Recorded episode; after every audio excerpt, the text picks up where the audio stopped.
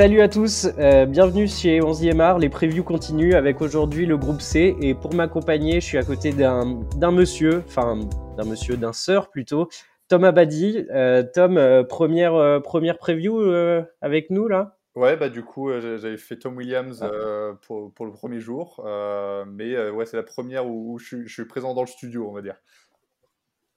Alors raconte-nous euh, comment euh, ça, monte doucement là. Euh, je sais qu'avec Val, on s'en parlait pour le groupe A. On n'a pas du tout l'effet Coupe du Monde. Toi, tu te sens comment? Bah pas encore tout à fait. C'est vrai que l'album Panini en ligne, ça, ça fait pas monter l'excitation non plus. Donc il va bien falloir trouver quelque chose d'ici dimanche prochain. Donc et puis bon, l'Équateur Qatar, va falloir le suivre. Hein. T'en as eu lointain ou on en a eu plus près, on va dire.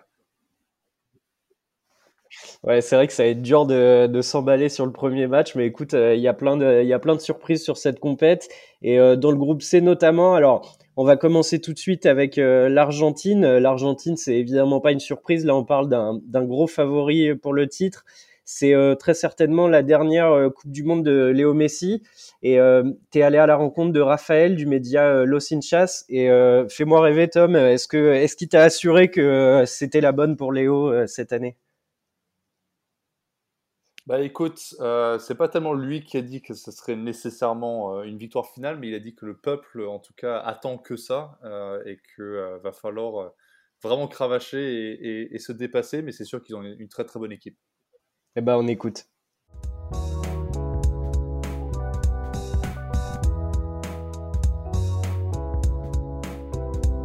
Bonjour tous, et aujourd'hui on est rejoint par Raphaël, euh, qui est podcasteur notamment, et puis journaliste, euh, que ce soit pour les Inchas et, et d'autres médias. Comment ça va Raphaël? Bah, Salut Tom, bonjour à tous, ça va, merci beaucoup. Et toi, ça va? Ça va très bien. Écoute, euh, on enchaîne un peu les, épisodes et les chroniques, mais on est, on est ravis de, parler de ce mondial, de parler avec des spécialistes comme tu es de, de l'Argentine aujourd'hui. une sélection qui fait partie des favoris. On, en parlera un petit peu dans, cette euh, chronique. on, va démarrer avec la question évidente. Euh, au-delà de, la Copa América qu'ils ont gagnée, euh, quel est l'état de forme de l'Argentine depuis quelques mois? Bah, je pense que sincèrement, c'est facile à dire parce que l'Argentine, elle est en état de grâce actuellement. Il y a il y a, voilà, il y a cette série de 35 ou 36 matchs sans défaite, euh, qui est une série toujours en cours et qui a commencé après la, la demi-finale perdue de Copa América 2019. Donc voilà, ça fait trois ans maintenant que l'Argentine n'a pas perdu. Euh, alors, faut évidemment relativiser parce que voilà, quand on regarde un petit peu la qualité des adversaires en face, c'est pas toujours non plus, on n'est pas toujours dans le top 20 mondial, mais néanmoins, je pense que c'est une série euh, euh, qui est respectable parce qu'il faut la faire. Et puis en plus, entre-temps, il y a quand même eu la Copa América et euh, le mérite de ne pas avoir perdu en Copa América, en plus, euh, ça rajoute un petit peu de, de crédit à, cette série. Donc je pense que on est euh, peut-être sur une des meilleures Argentines pré-mondiales de l'histoire, en tout cas. Ouais, je pense que c'est assez évident que, que l'Argentine a été même si euh, voilà, il y a cette grande euh, série d'invincibilité qui, commence à faire parler beaucoup autour du monde, notamment quand on parle des, favoris pour la compétition, mais on a quand même l'impression qu'en France, notamment, ça a été un peu mis sous le radar, c'est-à-dire que c'est euh, presque normal pour, pour l'Argentine de, continuer cette série, mais il faut quand même se dire qu'il y a eu des amicaux, notamment contre l'Allemagne, qu'il y a eu cette finalissima contre l'Italie à, Wembley il y a quelques mois et puis évidemment, bah, la, Copa, ça faisait très longtemps que, l'Argentine ne l'avait pas gagnée. Et a été gagnée contre le Brésil en finale. quoi. C'est quand même assez impressionnant. c'est ça, hein, il y, a, eu cette disette de, de si je dis pas de bêtises, de 29 ans. C'est 1993 la dernière. Donc, pardon, ta Copa América, donc de 28 ans, pardon. donc effectivement, c'était quelque chose d'inattendu. Puis faut savoir que six mois auparavant, on a le décès de, Diego Maradona, qui, était clairement le symbole de, l'Argentine footballistique et même au-delà. Donc euh, il, y a eu, euh, il y a eu tous ces enchaînements qui ont fait que à l'orée de la Copa Américaine, en fait, il y a eu une espèce de, de prise de conscience collective, j'ai l'impression, avec euh, Scaloni, donc du coup le sélectionneur qui a réussi vraiment à fédérer un énorme groupe autour de lui et qui s'est trouvé aussi des, des, soldats dans son 11. On peut penser à, à Dibu Martinez, le gardien d'Aston Villa, on peut penser à Cuti Romero, le, défenseur de, Tottenham. Et puis il y avait aussi les tauliers évidents qui étaient déjà là en place depuis quelques années. Il y avait Paredes, il y avait Di Maria, il y avait Messi. Et donc du coup, je pense que c'est vraiment depuis la, Copa América remportée qui a vraiment eu une impulsion énorme et qu'on a commencé à faire de l'Argentine un, un, favori pour le mondial. Et puis comme tu l'as dit, après il y a eu donc la continuité de cette série d'invincibilité. Et, euh, et puis cette euh, finalissime a euh, gagné contre l'Italie. On espère que, que ça ira au bout. Voilà, ben on parlera des, objectifs après, mais on peut toucher un peu plus sur, sur l'homme que tu viens de mentionner, M. Scaloni, qui était, bah, tu en parleras mieux que moi, mais un, joueur assez lambda, un, joueur qui a eu une carrière solide en, Espagne notamment, et qui est venu remplacer Sampaoli à la tête de la sélection après la défaite contre la France en 2018. Euh, Parle-nous-en un petit peu de ce, ce Scaloni. Bah oui, alors comme tu l'as dit, donc du coup c'était un joueur très honnête qui a eu une, très belle carrière, notamment en Espagne, au Deportivo La Corogne, où il a joué presque presque 260 matchs, je crois. Il a joué aussi à, à l'Atalanta Bergame, il a joué un petit peu à West Ham, voilà. Il a eu une petite carrière, il a eu sept sélections en, en équipe d'Argentine. Et je pense que oui, c'est vrai qu'aujourd'hui, son passage en tant que sélectionneur est beaucoup plus marquant que celui en tant que joueur, du coup. Il euh, faut être honnête. Et, euh, et c'est quelqu'un, en fait, qui faisait partie du staff de Sampaoli euh, durant la Coupe du Monde 2018. Et ça a été le seul membre du staff qui n'est pas parti. et en fait, ça comment dire ça a eu un effet au pays un peu particulier dans le sens où il existe, comme dans beaucoup d'autres pays, un accord un petit peu tacite qui veut que quand un entraîneur se fait licencier ou quand un entraîneur part, donc Sampaoli à l'époque en l'occurrence, euh, la, loi tacite veut que tout son staff parte en même temps avec lui. Et donc du coup, ça a été, euh, très mal vu que lui ne parte pas justement d'Argentine, parce qu'il entretient d'excellentes relations avec le président de la fédération qui est le Chiqui Tapia. Euh, et, donc du coup, euh, ça a été extrêmement mal vu. Dans les médias, il y a eu une grande campagne euh, de dénigrement sur, sur son cas, notamment quand il a pris les rênes de la sélection. Il a été mis là un petit peu comme intérim au début, voilà, parce que l'Argentine, on va pas se mentir, la fédération avait pas beaucoup d'argent à cette époque-là. Il fallait trouver un intérimaire en attendant de pouvoir trouver un vrai coach capable d'impulser un nouveau projet à l'Argentine. Et puis finalement, les résultats ont commencé à suivre. Euh, il a été confirmé dans ses fonctions. Il y a eu donc du coup cette première Copa América 2019 euh, qui a été euh, très moyenne, on va pas se mentir pour l'Argentine. c'est un petit peu un miracle qu'elle arrive jusqu'en demi-finale et qu'elle se fasse sortir par, le Chili, quoi. Mais, mais bon, c'est comme ça. Et puis il y a eu vraiment un tournant, c'est la fin d'année 2020 et l'année 2021 où où Scaloni a réussi vraiment à fédérer un groupe, même un groupe élargi de, on va dire, les 35 joueurs à peu près dans, ce, dans ces eaux-là. Et, euh, puis bah, c'est ce qui a amené du coup à cette victoire en, Copa América. Et aujourd'hui, euh, je pense que son image en Argentine euh, et sa cote de popularité, elle a jamais été aussi haute. Quoi. C'est, tout le monde veut monter dans ce qu'ils appellent la Scaloneta, c'est-à-dire une sorte de bus un petit peu imaginaire où Lionel Scaloni conduit ses 26 joueurs qu'il a sélectionnés pour le mondial, plus les 45 millions d'Argentins, et il les conduit tous vers la victoire finale. Voilà, je pense que ça résume un petit peu l'état d'esprit dans, dans, lequel se trouvent les Argentins. Voilà, c'est un, fédérateur qui, qui, entraîne très bien, euh, qui avait quand même déjà un, groupe de, de, très grande qualité, euh, un groupe qui s'améliore. Il hein. ne faut, faut, faut, pas se cacher sur le fait que, que notamment la finale 2014, par exemple, on ne sait pas trop comment elle est arrivée, vu l'effectif quand on le regarde aujourd'hui.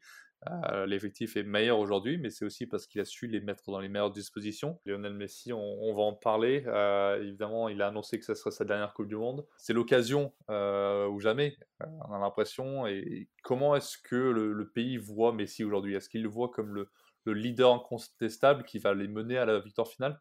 Oui, oui, oui, oui. Il n'y a aucun doute là-dessus quand je te parlais tout à l'heure de la Scaloneta et de ce fameux bus, euh, ce fameux bus imaginaire, euh, évidemment, la personne qui est représentée toujours euh, à, côté de Lionel Scaloni en tant que co-chauffeur, c'est Lionel Messi. Voilà.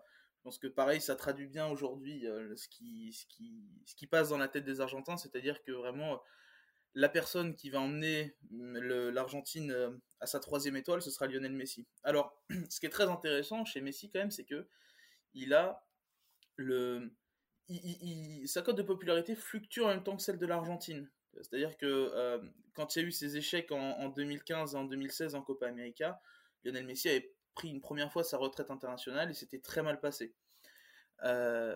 quand il est revenu, il y a eu une sorte de désamour de l'Argentine pour son joueur, qui a été traité de, de pecho frio, donc de, de poule mouillée, grosso modo. Il a été un petit peu traité de tous les noms. Voilà, on en voulait. Il y, a même des gens à, la, télé qui expliquaient qu'ils ne voulaient plus Messi en sélection. Et donc, il y a ces années un petit peu particulières, là, on va dire, entre euh, donc 2014, 2015, 2016, 2017, où Messi, la cote de popularité de Messi est toujours excellente en Argentine, il y a de plus en plus de voix qui s'élèvent pour se dire Ah, et si finalement, c'était pas un peu une poule mouillée, euh, qui n'avait pas l'aura de Diego, que euh, le, le 10 le, lui pesait beaucoup trop finalement sur les épaules? Et puis, il y a eu l'arrivée de Scaloni, et en fait, les bons résultats de, la sélection, couplé euh, retour à un excellent niveau de jeu Lionel Messi, ont fait qu'il est redevenu le, le, chouchou des supporters. Et, euh, et puis, bah, euh, il y a eu cette Copa América où en fait, on l'a tous ressenti comme ça, c'est-à-dire Diego Maradona mort depuis un petit peu plus de six mois, Messi qui gagne la Coupe du Monde. Comment ne pas y voir un petit peu cette main, cette main divine ou cette main du destin Voilà, chacun se fera, se fera son idée là-dessus. Et puis, euh, et puis voilà, le, sentiment aussi de d'avoir réussi à transmettre cette, cette, filiation sportive, entre parenthèses, en se disant Maradona avait gagné quelque chose, je suis censé, selon tous les médias, être son digne héritier. Euh, et moi aussi, ça y est, c'est bon, j'ai remporté un titre majeur avec l'Argentine. Voilà. Ouais, c'était un peu le, l'achèvement enfin de, de, la dynastie Messi, c'était de enfin gagner cette Copa, euh, alors qu'il avait eu beaucoup d'échecs avant. Euh, tu en parles très bien, c'est que une, Argentine qui va pas en demi-finale d'une Coupe du Monde, c'est un échec. Euh, historiquement, il y en a quand même eu pas mal de ces demi-finales, même s'il n'y a que deux euh, titres finaux. il y a évidemment la finale 2014, etc. Qu'est-ce que le pays attend aujourd'hui est-ce qu'il y a autre chose que le titre qui, peut être accepté comme une, euh, comme une euh, Coupe du Monde réussie? Franchement, je vais, je vais être très honnête. Euh, je pense que ce qui sera considéré comme une Coupe du Monde réussie, non, c'est, bien, c'est bien un titre, un titre final. Aujourd'hui, on a une Argentine qui est extrêmement compétitive. Alors, ça ne veut pas dire qu'elle ne souffre pas de certains défauts. Hein, on va pas, va pas en parler aujourd'hui, mais cette Argentine a des défauts. On ne va pas se mentir mais c'est l'un des groupes les plus forts qu'a eu l'Argentine. Scaloni a su créer un groupe très très fort, a eu des ajouts aussi un petit peu, alors qui étaient à la base des ajouts un petit peu de dernière minute l'an dernier avant la Copa América, quand il a testé Romero, quand il a testé euh, Martinez, encore une fois.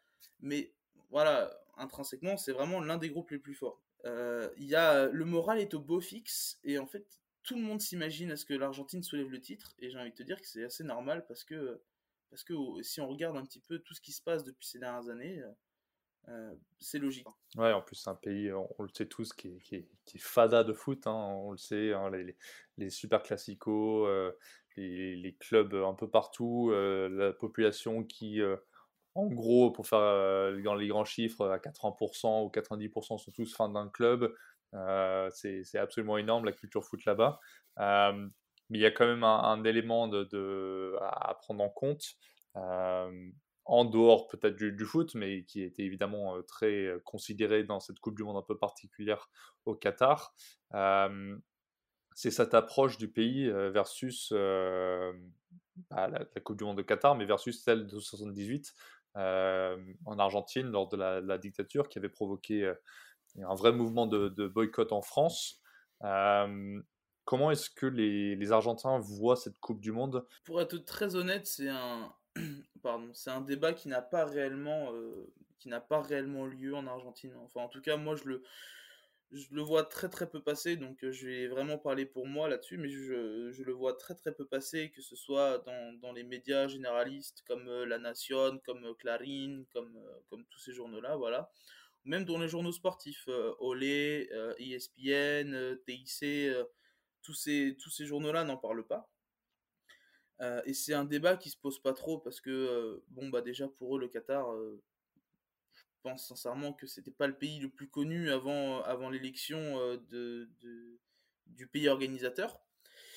Et puis, comme tu l'as justement dit, l'Argentine, c'est déjà un pays qui est, qui est bardé de problèmes. Et, et ça dure depuis, depuis des années. Voilà, depuis une vingtaine d'années, on sait que l'Argentine est entrée dans une une profonde récession, il y a de l'hyperinflation, il y a un taux de chômage qui explose, il y a presque 30% de la population qui vit sous le seuil de pauvreté, qui a un taux qui a été rarement atteint. Je crois que la dernière fois, c'était aux alentours de 2002, donc six mois après la crise de, 2001. Et déjà en 2001, à l'époque, c'était la moitié de la population qui, vivait sous le seuil de pauvreté. Euh, voilà, il y a, des crises alimentaires, il y a des gens qui n'ont même pas d'argent pour, pour acheter à manger, il y a des gens qui ne savent même pas ce qu'ils vont faire le lendemain. Donc si tu veux, toutes les questions euh, liées à l'environnement, euh, liées aux, morts qu'il y a eu sur les chantiers, malheureusement toutes ces questions sociales et, qu'il est important de se poser, hein, euh, c'est logique, euh, eh ben, euh, ça n'existe pas en Argentine, ou ça existe très très peu. Voilà, on va être peut-être chez des gens qui ont plus le temps voilà, de penser à ça. Donc, donc ce, débat, il n'existe pas trop trop. il existe par contre bien dans les instances, donc dans tout ce qui va être la fédération, puisque on a appris il n'y a pas très longtemps que le service, je sais plus, je sais plus si ça devait être service marketing ou bref, avait fait euh, a sorti une sorte de guide à destination des, touristes et des journalistes argentins qui se déplaceront au mondial, euh, où il est conseillé de ne pas faire euh, de ne pas faire tel geste ou de ne pas dire telle parole ou de ne pas dire ça, voilà pour pour voilà, bah ça, après ça reste une sorte de, de, guide, une marche à suivre un petit peu. Voilà. Donc au moins, on sait que ce débat existe euh, au sein de la fédération. Maintenant, c'est pas du tout représentatif du, du peuple. Ok, bah, écoute, euh, c'est des enjeux évidemment. C'est dans une situation particulière euh, en Argentine actuellement que, que ça peut peut-être même soulever le peuple de pouvoir gagner la, Coupe du Monde. Donc, c'est tout ce qu'on souhaite à l'Argentine. Enfin, j'ai l'impression qu'on souhaite le meilleur à, toutes les nations qu'on interviewe, mais c'est vrai que l'Argentine part quand même sur, sur, de très très bonnes bases. Euh, merci beaucoup Raphaël de nous avoir rejoints aujourd'hui. Et puis euh, on, te souhaite. Bah, merci à 11e art, merci à toi, merci pour l'invitation, c'est vraiment super sympa. Bah, voilà, et on souhaite évidemment à l'Argentine une très très bonne Coupe du Monde. Et euh, il y a une possibilité de se retrouver avec l'équipe de France en, en 8 si jamais la France finit pas première. Donc il, y a, il, y a, ce remake de 2018 qui, qui pourra arriver.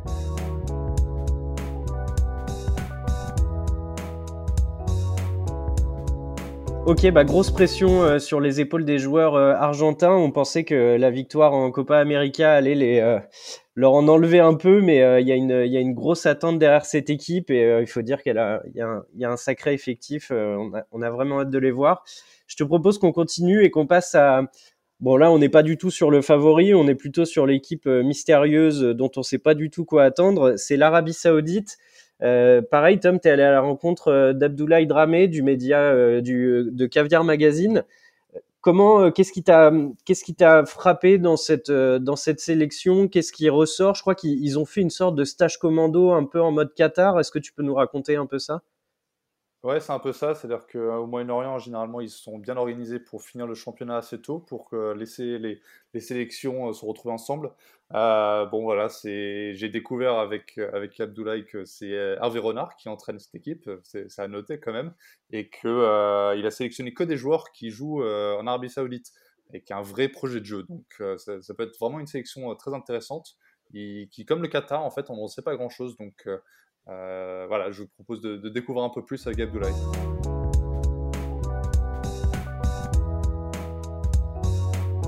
Et bonjour à tous, on est rejoint aujourd'hui par euh, Abdoulaye, qui est euh, un ancien, euh, ancien de l'équipe avec dernier défenseur. Comment tu vas, Abdoulaye?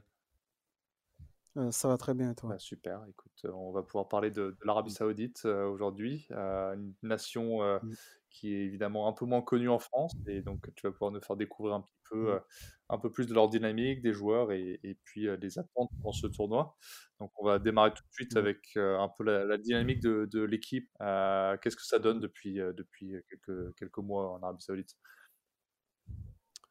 Bah, depuis quelques mois, on voit qu'Hervé Renard a vraiment fait un très beau boulot avec, avec l'Arabie Saoudite. Bah, pour comparer avec 2018, là où il y avait une assez mauvaise dynamique et surtout beaucoup de problèmes autour de la sélection. Par exemple, il y avait des frictions entre la fédération saoudienne et Van Marwijk, l'ancien sélectionneur de l'Arabie saoudite, notamment sur le fait qu'il voulait pas vivre en Arabie saoudite alors que c'était le sélectionneur. Du coup, je te laisse imaginer qu'ils l'ont pris pour un gros manque de respect. Ils l'avaient viré juste avant la Coupe du Monde.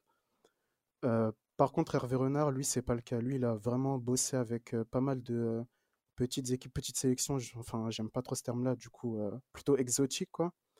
Et il est venu s'installer en Arabie Saoudite. Il a redonné confiance aux joueurs.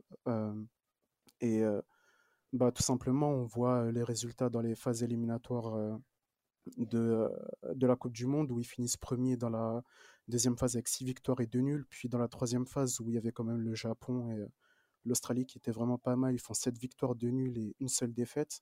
Donc toute la campagne de qualification, ça montre bien que dans le football asiatique, l'Arabie Saoudite, ils sont vraiment en place. Et que ce soit dans ça ou bien dans, dans la Saudi Pro League, donc la compétition saoudienne dans le sens où c'est Al Hilal qui détient le record de Ligue des champions asiatiques avec 4 titres. Ils sont le tenant du titre actuel. Et euh, justement, le fait qu'Hervé Renard soit venu, qu'il ait décidé une première en 20 ans dans la sélection saoudienne de seulement travailler avec des joueurs qui sont dans la Ligue saoudienne, déjà ça redonne confiance aux joueurs, ça redonne confiance en la Ligue qui montre que ce ne sont pas des touristes, que c'est une ligue compétitive qu'il faut miser dessus, qu'il faut miser sur les talents qui sont dedans. À l'instar de la fédération saoudienne qui n'avait pas trop confiance en ça. Et pour l'anecdote, en 2018, quand Van Marwijk a été viré, c'était un peu la panique. Il cherche un sélectionneur et il décide d'envoyer neuf joueurs en Liga dans un prêt de six mois, histoire de que certains cadres de la sélection s'imprègnent du jeu européen, de l'entraînement européen et d'avoir un peu de rythme. Sauf qu'en six mois, on n'apprend pas grand-chose et quand on voit par exemple Salem al qui est parti à Villarreal, un seul match joué, remplaçant contre le Real Madrid. Pas une performance fameuse, mais en même temps, on peut pas trop lui en vouloir dans le sens où on le jette un peu dans ça. Et c'est ça qui a expliqué en partie euh, la déroute de 2018. Mais encore une fois, avec l'arrivée d'Hervé Renard, tout est sur une meilleure base, je dirais. Bah, justement, Hervé Renard, c'est évidemment un entraîneur qu'on mmh. connaît en France, notamment avec son, passage à Lille, euh, mais on le connaît évidemment mmh. aussi pour, pour ses succès en, en Afrique, notamment euh, avec la Zambie et la, Côte d'Ivoire, avec qui il a gagné la Cannes.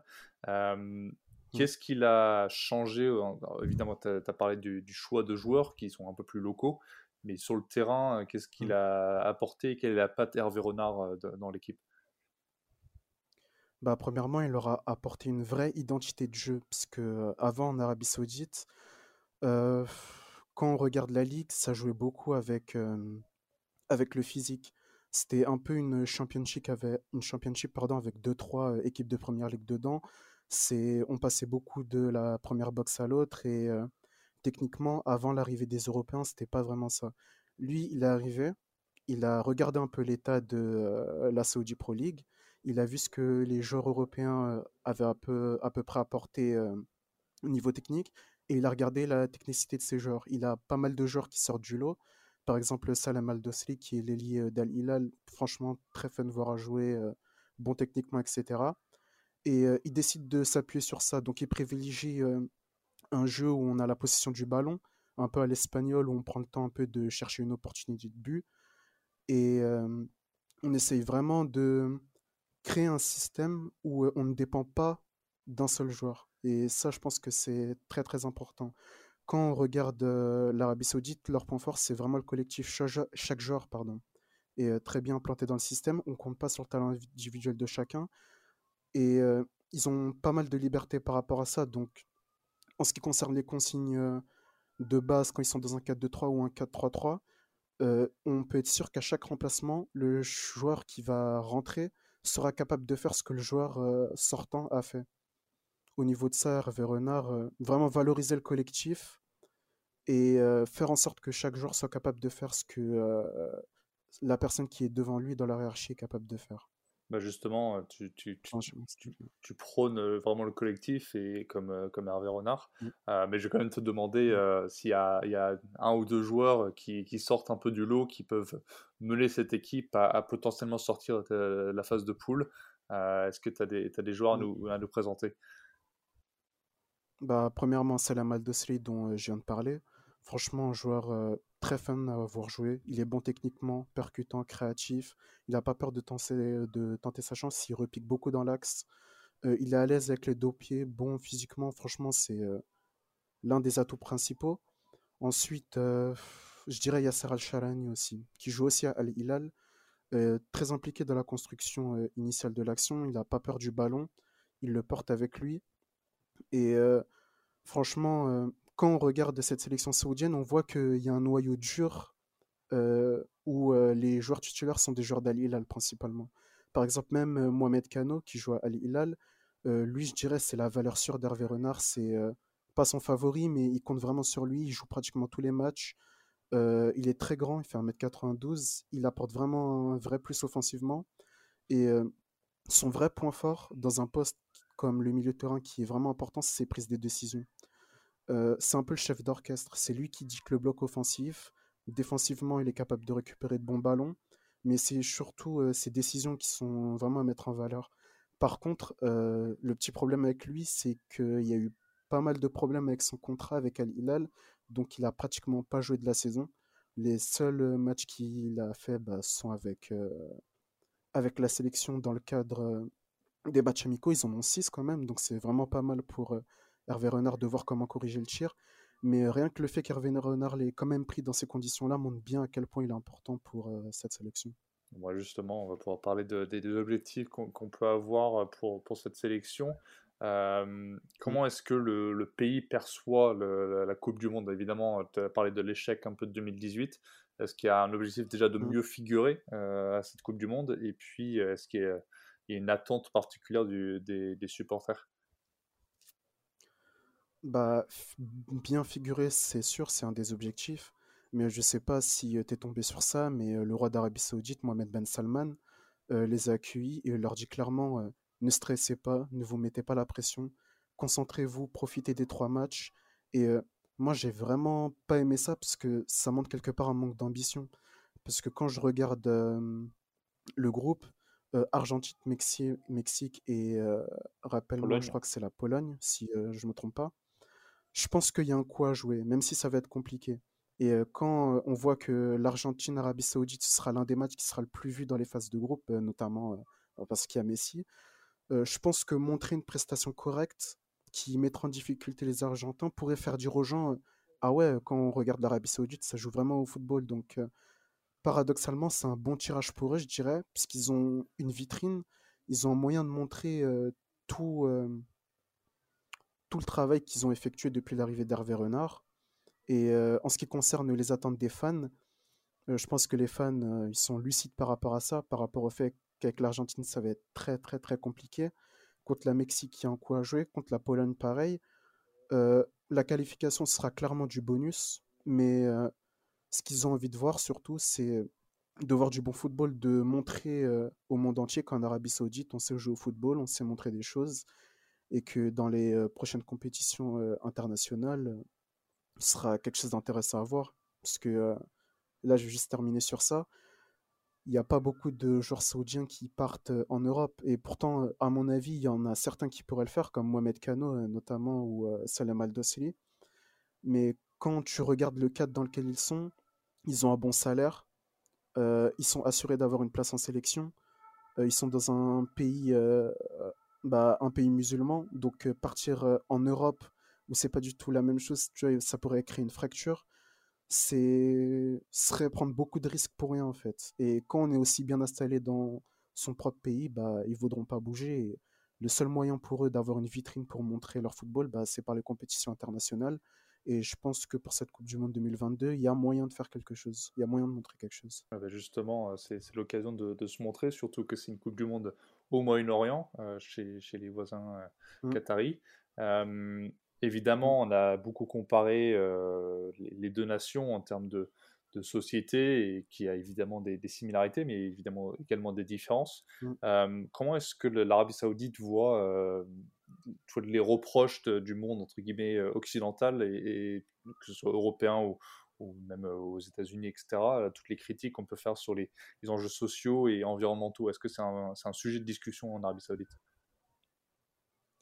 Bah, C'est pas vraiment un sujet de discussion là-bas en fait.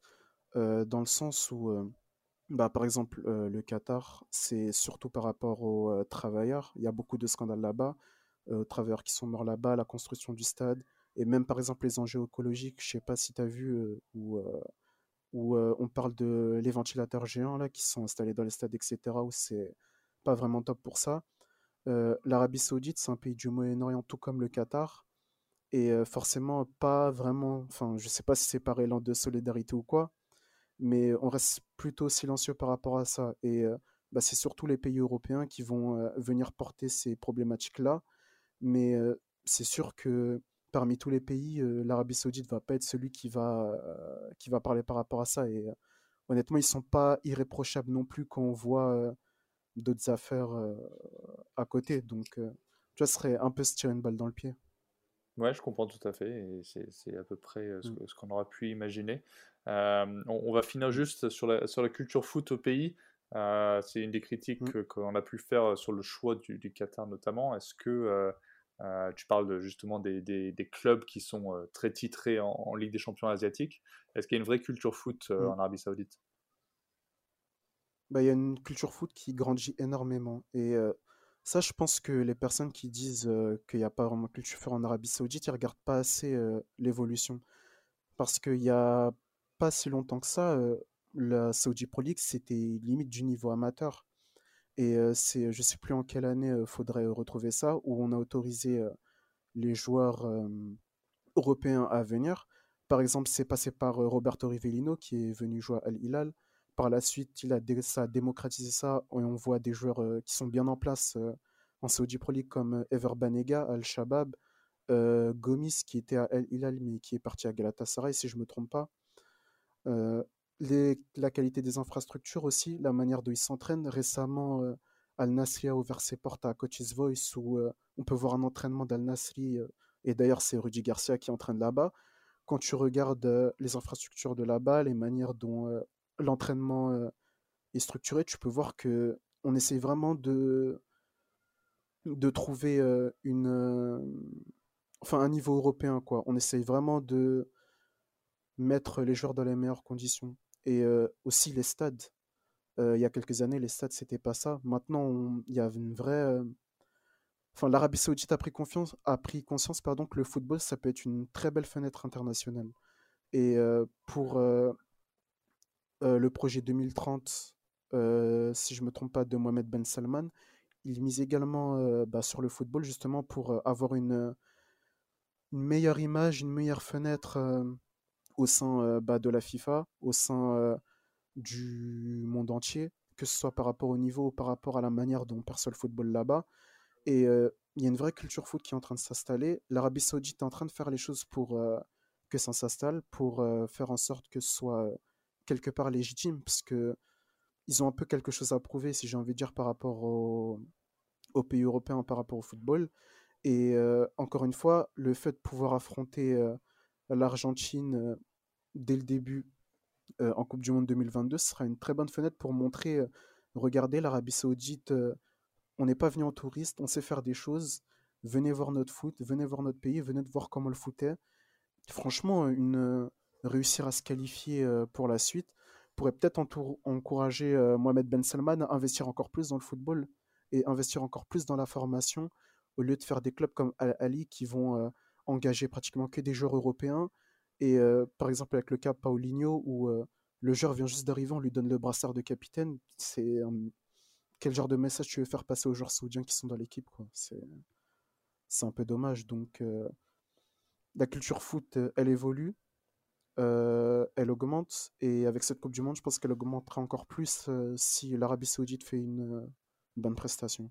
Ouais, je comprends tout à fait. C'est tout ce qu'on on souhaite à, l'Arabie Saoudite, c'est un peu de réussite. Et puis, comme mm. tu dis, ce sera une belle vitrine, notamment au pays. merci Abdoulaye de nous avoir rejoints aujourd'hui. on vous souhaite une très bonne Coupe du Monde, quel que soit le, pays que tu Merci à vous.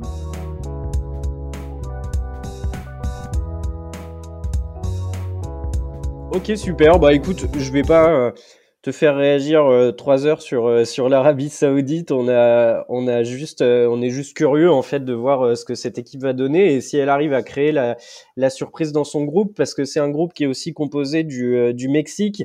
le Mexique qui est qui est toujours une sélection ultra séduisante. C'est de toute façon toutes les j'allais dire Amérique latine, mais c'est pas l'Amérique latine, mais ils ont un peu ce profil latin. Et c'est vrai que c'est des joueurs, ça fait partie des équipes où les joueurs, dès qu'ils enfilent le maillot, un peu comme le Chili, ils se transcendent tout le temps, quoi. Oui, clairement, c'est une, des grosses nations en termes de, pression de sa médiatique et même au niveau des supporters. Hein. tu vois déjà pourquoi est-ce que Gignac est resté aussi longtemps au Mexique C'est voilà, la, la ferveur populaire.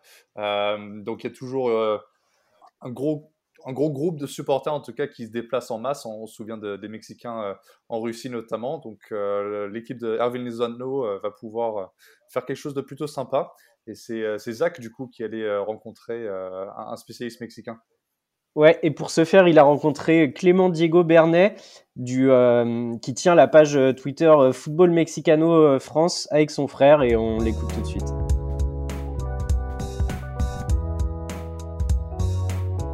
Salut Clément, tu vas bien?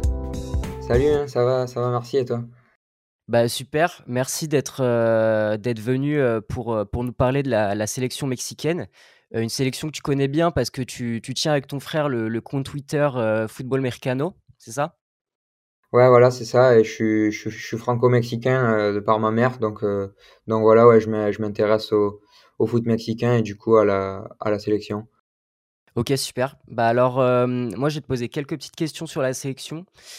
pour commencer, est-ce que tu peux nous décrire la dynamique qu'il y a dans la, dans la sélection depuis la dernière Coupe du Monde?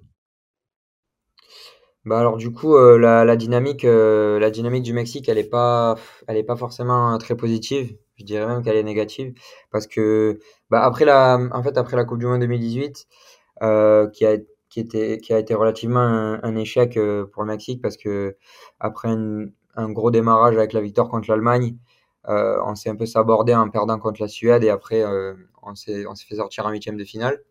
Et après, donc, il y a eu le, un changement de sélectionneur. Le sélectionneur actuel qui est Tata Martino, notamment ancien coach du Barça et, et d'Atlanta, il est arrivé en 2019 et au début, ça se, ça se passait bien. Il a, il a remporté la, la Gold Cup en finale face aux États-Unis en 2019. Mais ensuite, euh, à partir de, de, 2020, il y a eu des, plus de complications.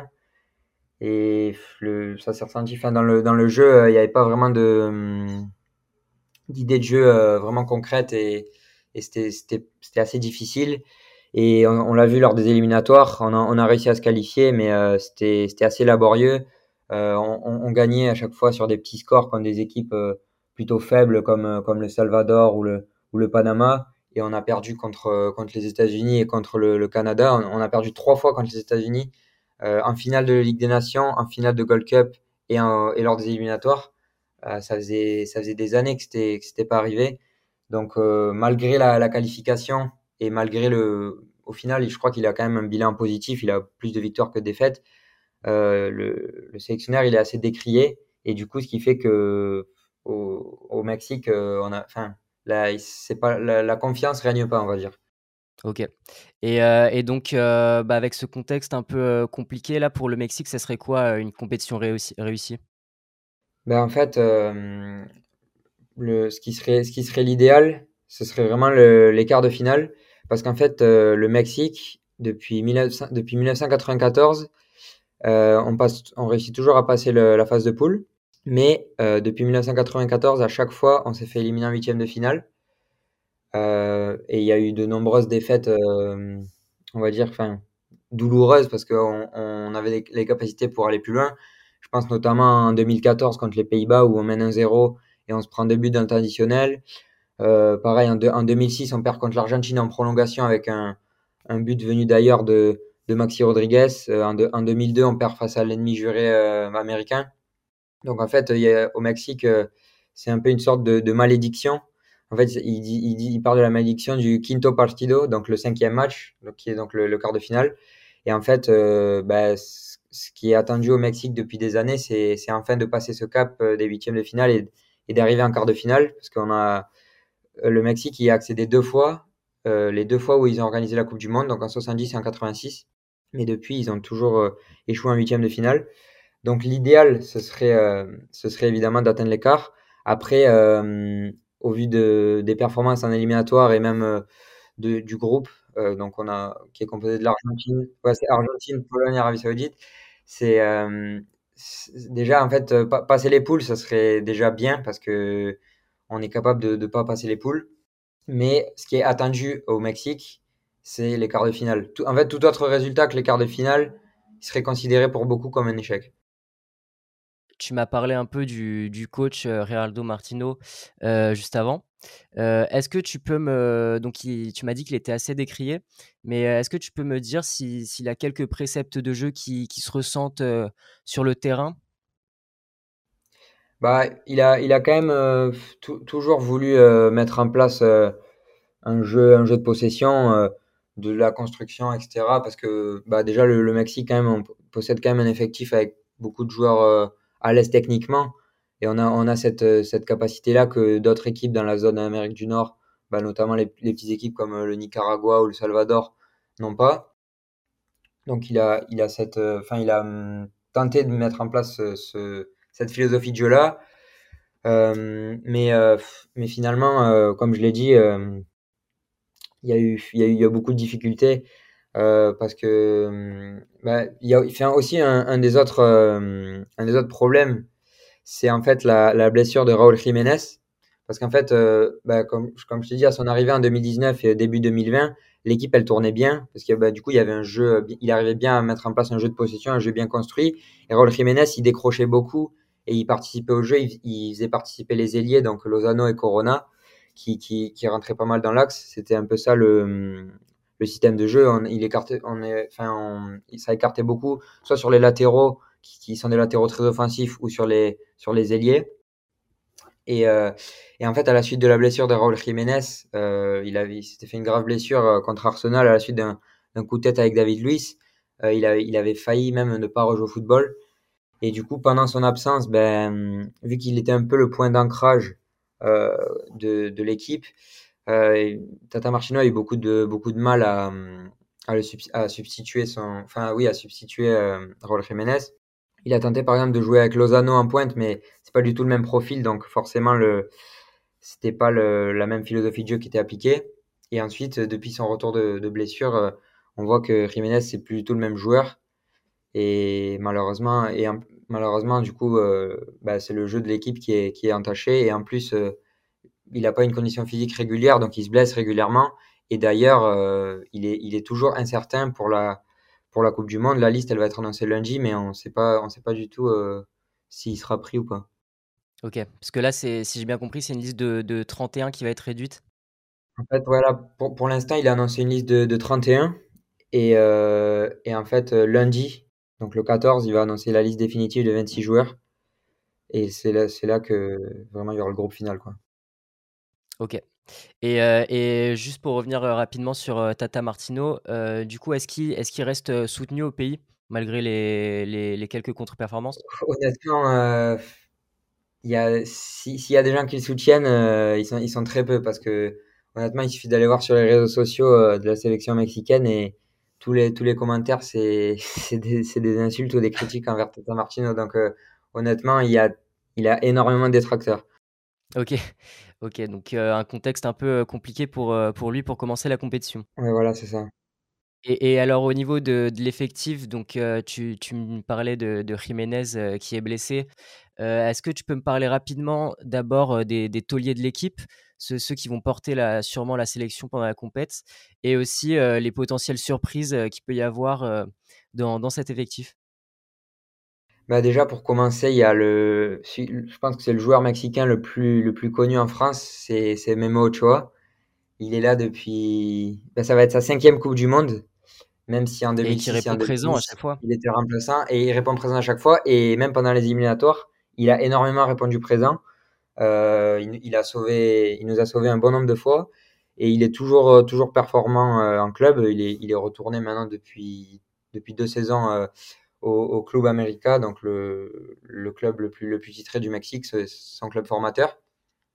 Donc lui, ça va vraiment être le, le taulier, bah, ce, sera, ce sera le capitaine, c'est le joueur le plus expérimenté et il va, il va, c'est sûr qu'il va, qu'il va nous aider et qu'il va faire la différence parce que défensivement, euh, c'est un peu faible, euh, on n'a pas de réel taulier. C'est presque que des joueurs qui jouent, euh, qui jouent dans le championnat mexicain. On a par exemple Hector Moreno, qui est bon, qui est passé, qui a passé pas mal d'années en Europe, au PSV notamment, mais il se fait un peu, il est un peu vieillissant. Donc, il, sera, il sera probablement titulaire axe gauche. Et donc, ce sera le, principal taulier de la défense, on va dire. Mais c'est pas, pas un joueur qui est, qui est, bah, qui est du niveau, par exemple, d'un, Lewandowski pour la Pologne, mais même à l'échelle du Mexique. Euh, on peut citer euh, bah, les joueurs qui jouent en Europe, par exemple Edson Alvarez. Je pense qu'actuellement c'est le le joueur mexicain qui est le plus en vue euh, en Europe. Il est, ça fait maintenant trois ans qu'il est à l'Ajax et c'est devenu une, une pièce maîtresse de l'équipe. Il est, titulaire indiscutable devant la défense. Il a, a un peu plus de mal en vrai avec la, sélection, mais lui ce sera, clairement le, le taulier au milieu. Et s'il réalise une bonne Coupe du Monde, il ira sans aucun doute dans un top club. Il a, il a failli signer cet été en fin de mercato à Chelsea. Et donc je pense qu'avec la Coupe du Monde, ça peut, l'aider bah, à, aller de l'avant.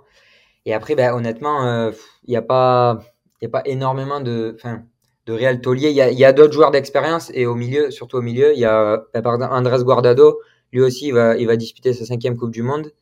Euh, il, est encore, euh, il est encore en Europe au, au Betis il a bon il est, il a moins il a moins un statut de enfin il a il a un statut de, de remplaçant mais euh, en ce début de saison il a fait quand même pas mal d'entrées et il a il a quand même du rythme donc euh, il aura il aura du temps de jeu il sera peut-être même titulaire sur certains matchs c'est à voir selon le selon le, contexte de la compétition et pareil Hector Herrera qui est retourné qui euh, qui est parti en MLS cet été mais qui a passé beaucoup d'années bah, à Porto et aussi à l'Atlético Madrid donc, c'est quand même des joueurs d'expérience qui, c'est les cadres de l'équipe. Ça fait des, dizaines d'années qu'ils sont là.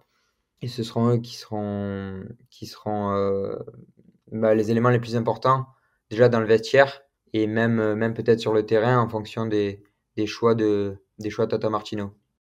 Et après, euh, enfin non, et aussi, aussi je, je, l'oublie, mais Chucky Lozano, euh, qui est du côté de Naples, euh, lui aussi, ce sera, ce sera, en attaque, ce sera l'élément le, plus important. Euh, lui, pareil, en, lui en 2018, il avait fait forte impression ben, en, marquant le but de la victoire contre l'Allemagne. Et ce sera, ce sera l'atout, l'atout offensif. Mais du coup, pour, pour ce qui est un peu des, surprises, je peux, je peux t'en citer deux. D'abord, euh, celui qui sera sûrement titulaire euh, sur l'aile gauche de l'attaque. Parce qu'en fait, il faut savoir que habituellement, le, trio offensif du Mexique, c'est euh, donc Irving Lozano côté, euh, côté gauche, Jesus Corona qui joue à Séville côté droit, sauf qu'il s'est fait une grave blessure et il a, il a déclaré forfait, donc il sera pas, sera pas présent pour cette Coupe du Monde. Et en pointe, c'est Raúl Jiménez, sauf que lui aussi est, incertain. Et donc en fait, le joueur qui sera très probablement titulaire sur l'aile gauche, c'est Alexis Vega. Donc en fait, c'est un joueur qui joue dans le, dans le championnat mexicain, au, Chivas de Guadalajara, donc le club, euh, le club qui a formé Chicharito notamment. Et donc lui, euh, c'est l'une des stars du championnat mexicain. Il a, il, est, il, il a déjà été suivi par, par plusieurs clubs européens. Il a notamment participé au JO, euh, au JO euh, bon, 2021 du coup. Il a, bah, il a marqué contre la France d'ailleurs. Et c'est vraiment un joueur euh, moi j'aime bien, enfin je, le qualifie de, joueur frisson, c'est-à-dire que c'est un, un joueur offensif, mais c'est un peu un électron libre, c'est-à-dire que bon sur le papier il est placé souvent côté gauche, mais en fait il joue, il, rentre beaucoup dans le cœur du jeu, en, dessous de l'attaquant, et c'est vraiment un joueur qui provoque, que ce soit par le dribble, par la passe ou par la frappe. Et, et, et pendant les éliminatoires, il a, il a beaucoup été, euh, décisif euh, pour le Mexique. Donc lui, je pense que, ce sera la surprise parce qu'il est, bah, méconnu euh, en Europe, alors qu'il sera, il sera très probablement titulaire et il sera, sans aucun doute un élément, un élément essentiel de l'équipe. Et après aussi, je peux mentionner Luis Chavez, donc c'est un autre joueur qui joue au Mexique du coup, qui vient d'être sacré champion avec son club de Pachuca. Et, et lui, pareil, il est, il suivi par, par plusieurs clubs européens. J'avais vu que, Porto le suivait notamment. Et donc c'est un, milieu gaucher euh, qu'on peut qualifier de, box to box. Il est, enfin il est, c'est-à-dire qu'il est, il aussi bon dans la récupération que dans la relance et même euh, il se projette pas mal vers l'avant et il, il, finit parfois même les actions. Et lui pareil, il aura il beaucoup de, de temps de jeu au milieu. après il y, a quand même une forte concurrence au milieu, mais je pense qu'il aura beaucoup de temps de jeu et j'ai vu pas mal de médias dire qu'il serait titulaire euh, contre la Pologne. Donc voilà, pour, pour ce qui est des surprises, c'est un peu bah, les joueurs euh, méconnus en Europe qui, jouent uniquement au Mexique, mais qui auront euh, sûrement du temps de jeu et donc qui, se révéleront peut-être aux yeux du, grand public. Ok, bah écoute, je pense qu'on a, on a fait le tour de, de la sélection. Et donc, euh, bah, on a hâte de voir un peu ce que, ça va donner avec notamment ce, Mexique-Pologne euh, d'entrée qui sera, qui sera capital. Donc, euh, donc, merci beaucoup Clément pour toutes ces infos.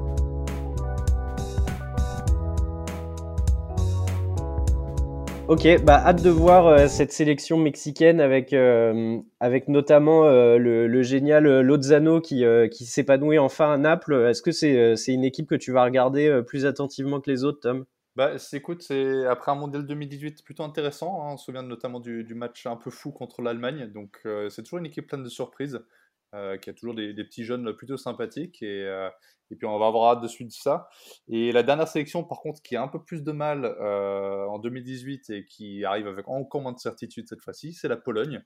Euh, tu es allé rencontrer un spécialiste polonais, c'est ça, Alex? Ouais, tout à fait. J'ai échangé euh, avec euh, Mathieu, qui est un gars euh, super sympa, qui a une page sur le sur le football polonais et qui est pas, vous allez voir, pas très optimiste après les déconvenus de 2018. il espère surtout que la Pologne montrera un beau visage. Salut Mathieu, très heureux de t'accueillir aujourd'hui pour cette preview sur sur la Pologne. Euh, la Pologne qui est tombée dans un groupe euh, pas facile avec euh, l'Arabie Saoudite, l'Argentine et le Mexique.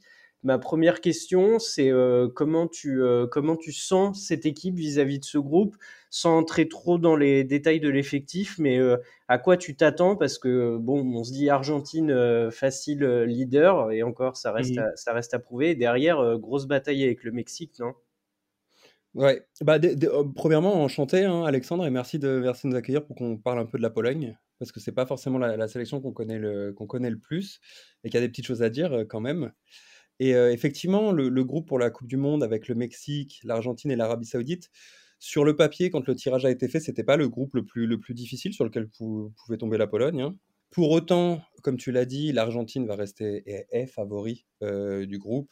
Ça va être compliqué d'aller les chercher. Derrière, le Mexique fait preuve d'une sorte d'épouvantail et dans, le groupe, qu'est-ce que la Pologne pourra faire contre le Mexique? Parce que c'est ça certainement qui fera euh, et où jouera la, la deuxième place. Et l'Arabie Saoudite, bon, sait-on jamais, hein, mais l'Arabie Saoudite qui semble plutôt beaucoup plus à portée de, de la Pologne. Après, avec, toutes les, euh, avec tout le mmh, passif qu'on peut avoir de la Pologne depuis l'Euro 2016, on ne s'attend pas non plus à avoir euh, un grand jeu, etc. On n'a pas beaucoup de, mmh, comment on pourrait dire, beaucoup de... De certitude. De certitude, bah, exactement. C'est ça, en fait, la Pologne, c'est une équipe qu'on a souvent attendue avec euh, des joueurs euh, hyper intéressants. On, mmh. va les, on va les détailler tout à l'heure. Et pourtant, on est souvent un peu déçu, quoi. On se dit, ah, je pensais qu'il, par exemple, le dernier Euro, on s'attendait à ce qu'ils, quand même, ils arrivent à sortir des poules et ils, ils y sont pas parvenus. Oui, non, mais le, le, dernier Euro, et encore pour moi, c'est pas forcément l'une des plus grosses déceptions. Le dernier Euro, c'était peut-être la Coupe du Monde 2018 en Russie, où on avait aussi un groupe abordable, hein, de mémoire avec la Colombie, le Japon et euh, Colombie, Japon et Sénégal, il me semble. Mmh Donc, sur le papier, qui était un groupe plutôt homogène. Euh, et où on a fini par une victoire euh, un peu à la Pyrrhus face au Japon, pour, mais qui, qui, qui, avait finalement aucune, aucune valeur. Et, et, où on avait un vrai effectif, où on avait des joueurs en, en, en pleine bourre, etc. On est arrivé avec beaucoup de certitude, pour le coup, en 2018, parce qu'on avait fait des éliminatoires vraiment de très bonne qualité. Et il s'est, il s'est, rien passé. On a été éliminé dès, le premier tour. Et ça, ça a été la même chose après avec l'Euro. C'est pour ça que cette fois-ci, comme tu le disais, on, pour moi, on est, on est dans, le flou complet. Et ce, en plus, je pense que c'était peut-être une de tes questions que tu vas avoir après, par rapport au dernier résultat de la sélection en plus avec le nouveau sélectionneur. C'est ouais, c'est exactement ce que j'allais te dire. C'est euh, alors je te, je te laisserai euh, prononcer son nom. Je sais juste qu'il est arrivé en, en janvier 2022, qui a pas un, un, background de ouf. Il était euh, avec les U21 de la Pologne, après au Legia Varsovie. Il a été footballeur avant, il n'a pas quitté mmh. le pays. Est-ce que qu'est-ce que tu as pensé de cette nomination? Parce que de l'extérieur, on peut se dire bon, c'est un mec qui connaît que la Pologne, c'est pas forcément gage de d'extrême qualité. Pardon si c'est. euh, Oui, oui, non, non, non, non, pas, non, mais euh, tu tu- tout à fait, t'as tout à fait raison. Enfin, personne connaît Mirniewicz à part des gens en Pologne, hein, on va pas, faut pas se mentir. Donc, euh, c'est, euh, c'est normal. Alors, il faut remettre dans le contexte comment il arrive.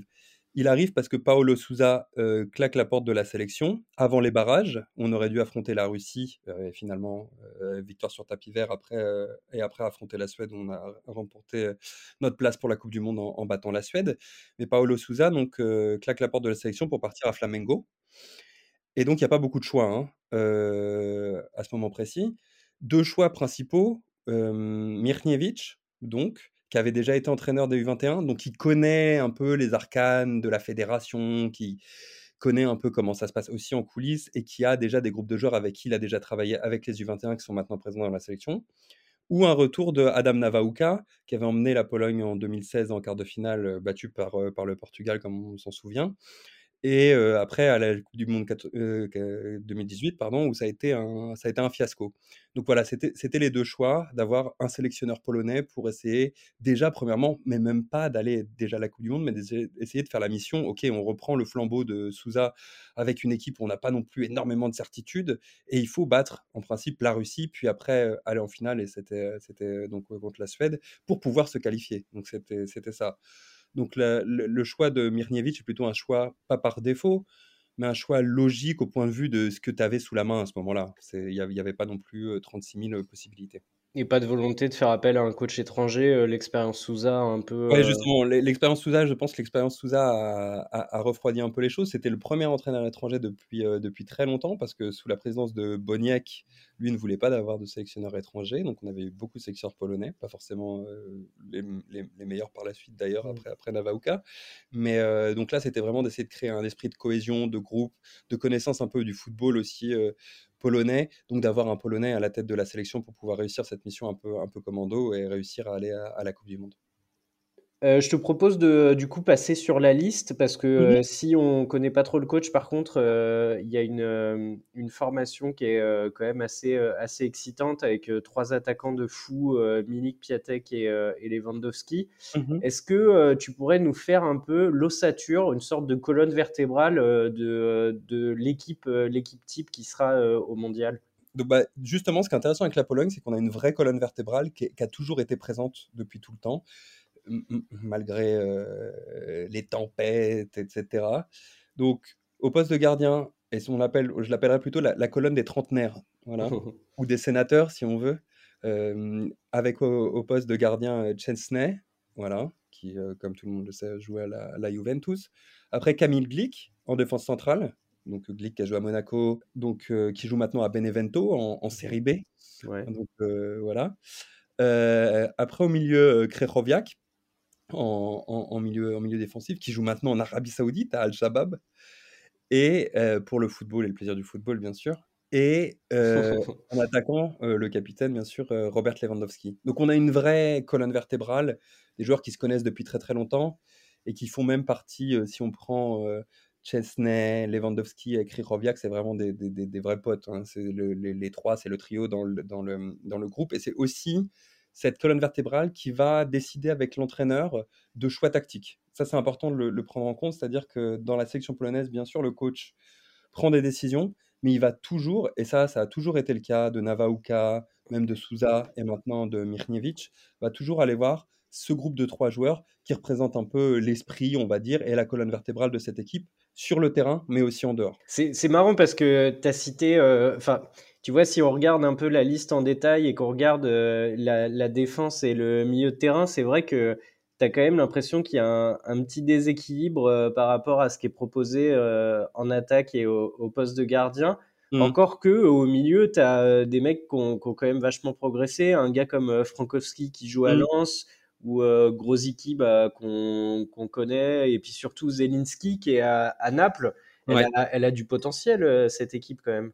Offensivement, sur le papier, quand tu regardes, euh, quand tu regardes effectivement, tu, prends des, tu prends des mecs comme, euh, comme tu l'as dit, comme, comme Jelinski euh, qui joue au, au Napoli, même comme Sébastien Szymanski à, à Feyenoord de Rotterdam qui, joue maintenant. Avant, il était en Russie, il faisait des très très bonnes, très, très bonnes performances, et maintenant il le fait aussi aux, Pays, aux Pays-Bas.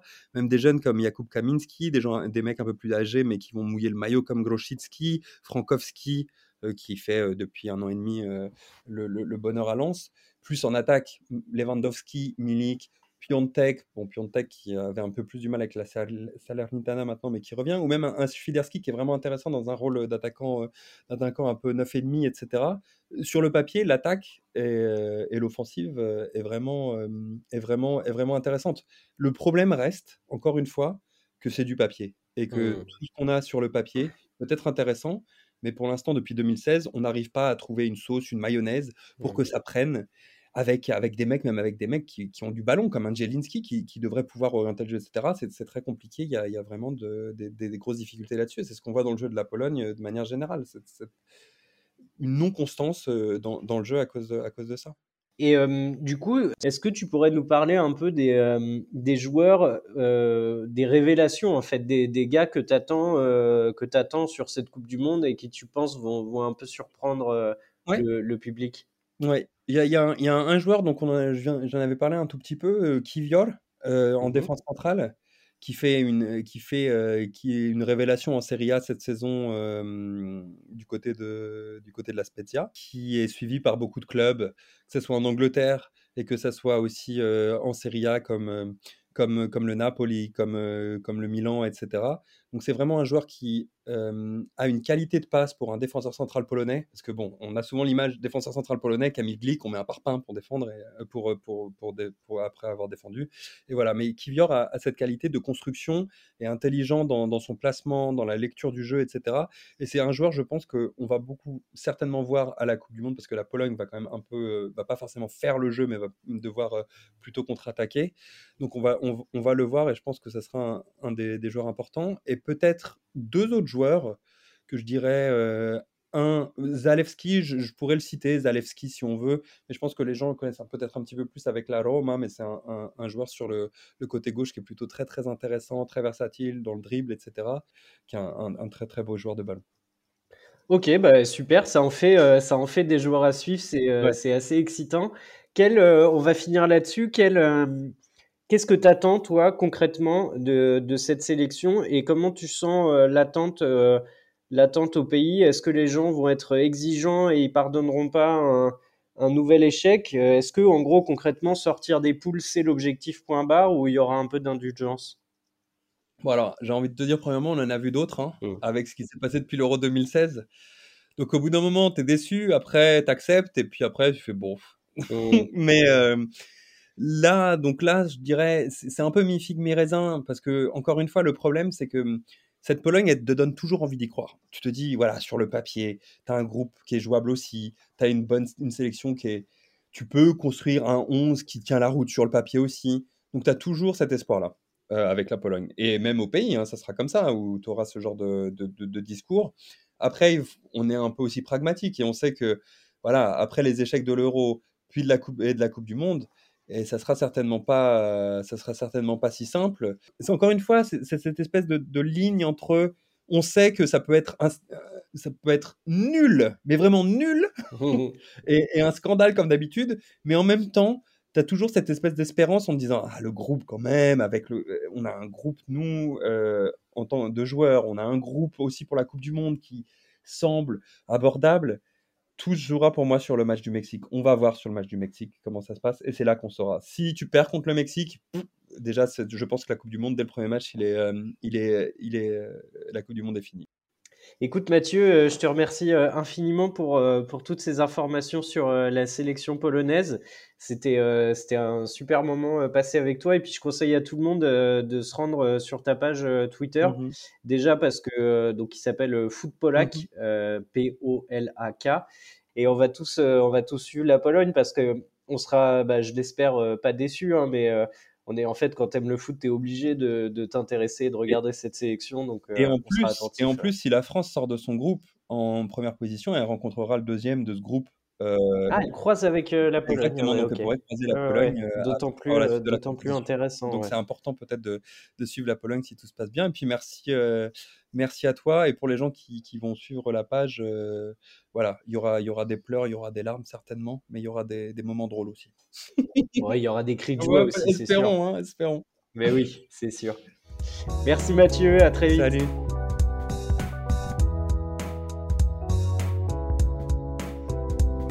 Voilà, c'est fini pour euh, ce groupe C. On remercie encore euh, tous nos intervenants et on vous invite à aller jeter un coup d'œil sur leur contenu parce que c'est vraiment des gens intéressants, passionnés et qui méritent, euh, d'aller regarder leur travail. Tom, je te remercie beaucoup. Est-ce que tu aurais toi un petit prono sur ce groupe? Tiens, je t'ai pas entendu là-dessus pour finir. Eh ben, écoute, franchement, c'est vrai qu'avec le manque de certitude de la Pologne, on, les voit mal aller plus loin.